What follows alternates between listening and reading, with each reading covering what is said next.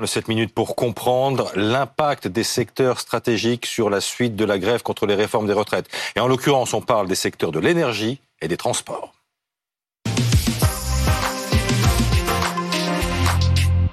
On en parle avec euh, Laurent Neumann qui nous accompagne euh, ce matin. Hakim Bellouz, délégué central Force ouvrière euh, raffinage chez, chez, Total, est également avec nous. Bonjour monsieur, merci d'être là.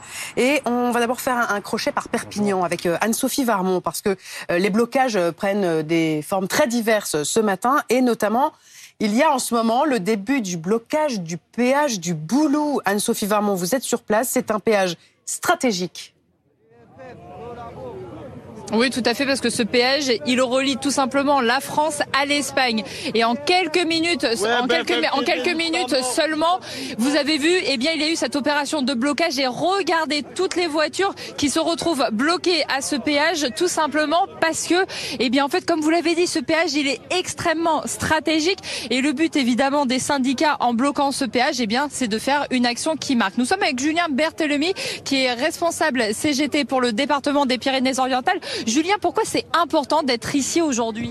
Bah, Déjà, marquer notre mécontentement. Après, il ne faut pas se tromper. Aujourd'hui, c'est le gouvernement qui bloque. C'est eux qui, nous ont imposé cette, cette réforme qu'on ne veut pas.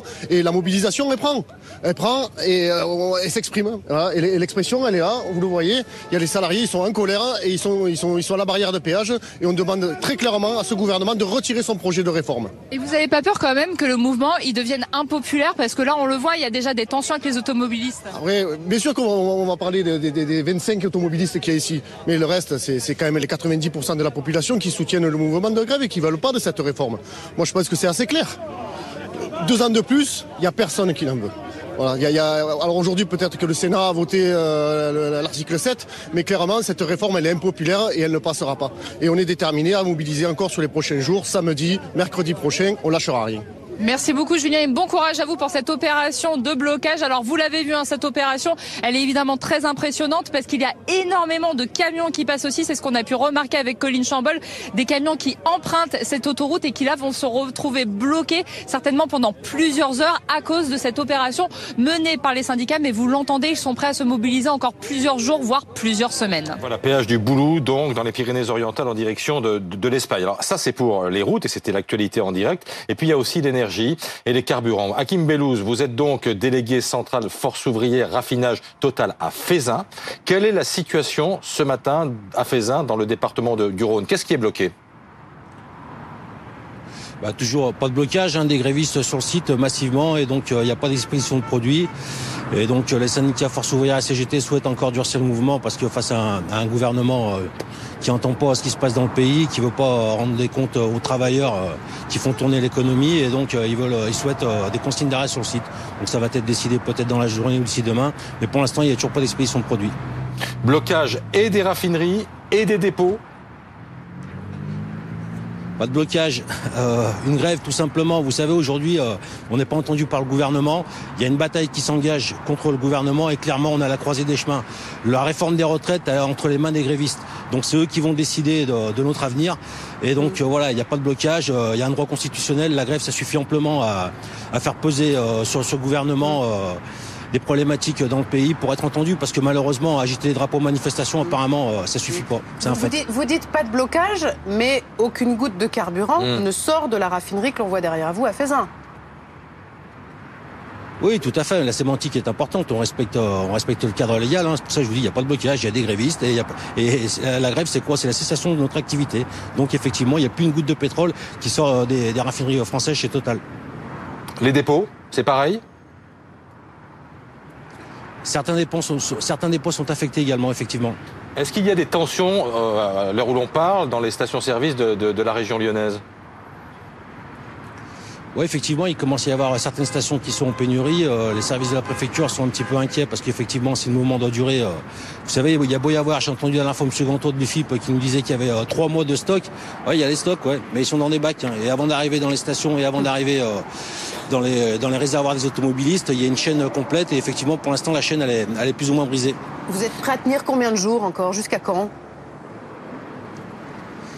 Je sais pas, madame, ça serait, je, je, je lis pas dans le, je sais pas, c'est les salariés qui ils voient tous les jours ce qui se passe au niveau du pays, tous les rassemblements qui se passent, tout le nombre de grévistes, toutes les décisions du gouvernement de ne pas recevoir des organisations syndicales. Tous ces, tous ces, tous ces faits-là rentrent dans la danse au quotidien et à chaque, chaque prise de parole aux assemblées générales, les salariés grévistes, enfin les salariés se, positionnent en production. Alors Laurent Neumann, on est vraiment là dans une illustration très très complète de, de, de, de la grève avec deux thématiques quand même qui sont euh, très importantes et très sensibles pour le quotidien des Français à la fois l'approvisionnement en énergie et la circulation. Oui, c'est une théorie qui est parfaitement assumée par les centrales syndicales et qui a déjà 20 ou 30 ans. Hein, c'est pas nouveau. En tenant l'énergie, en tenant les transports, vous tenez tout ce qui structure à la fois l'économie et la vie quotidienne des gens. L'énergie, c'est quoi? C'est l'essence pour mettre dans vos voitures, c'est l'électricité, c'est le gaz. On a vu qu'il y avait des baisses de charges en matière de production sur l'électricité, sur le gaz. Ça touche les particuliers, mais surtout les entreprises. Les transports, c'est quoi? Les transports, c'est les transports de personnes, SNCF, RATP, les avions, mais les transports, les transports de biens également, les routiers, les plateformes logistiques, euh, les, euh, les ports. Euh, si vous structurez, si vous, si vous bloquez à la fois l'énergie et les transports, eh ben vous affectez l'ensemble de l'économie. C'est pas la France à l'arrêt, mais c'est la France singulièrement ralentie. Est-ce qu'il y a une course de vitesse entre le, processus euh, d'adoption de, du texte, l'article 7, euh, qui recule l'âge de départ à la retraite à 64 ans, a été voté par, par les sénateurs euh, cette nuit, et la mobilisation dans les rues. Oui, en matière de sport, on dit c'est le money time. Hein. Il reste dix jours. C'est hmm. simple à comprendre. Dix jours. L'article 7 a été voté cette nuit au Sénat. Le texte pourrait être voté dimanche. Puis le texte arrive en commission mixte paritaire. C'est un peu compliqué, mais c'est sept députés, sept sénateurs qui se mettent d'accord sur un texte commun. Et si c'est le cas, ce sera le 15 mars. Le 16, on peut aller directement au vote à condition qu'il y ait une majorité. Au plus tard, ce sera le 26 mm. mars. On est aujourd'hui le 9 mars. Le 26 mars, c'est dans 15 jours. Mm. Donc euh, peut-être qu'en 10 ou 15 jours, l'affaire est pliée. D'où le, le, changement de stratégie des syndicats. Les journées sautent moutons, on continue, mais maintenant, il s'agit de peser sur l'économie et la vie quotidienne des gens en espérant inverser la tendance et faire plier le, le gouvernement. Mais ça vous a pas échappé que lorsque les syndicats demandent à voir le président de la République, mm. il renvoie sur son Premier ministre ou sur le ministre du Travail. En clair, la, la porte est fermée pour le moment. Oui, il n'y aura pas de rendez-vous avec les syndicats dans les prochaines heures ou dans les prochains jours. Oui, d'ailleurs, honnêtement, c'est très étonnant parce ah que c'est la loi, c'est la réforme du président de la République, c'est lui qui l'a portée pendant la campagne présidentielle. Et au moment où les leaders syndicaux veulent le voir, il refuse de les voir. Alors on peut comprendre qu'il ne veut pas entrer dans l'arène, qu'il laisse le temps aux parlementaires de faire leur, euh, leur travail.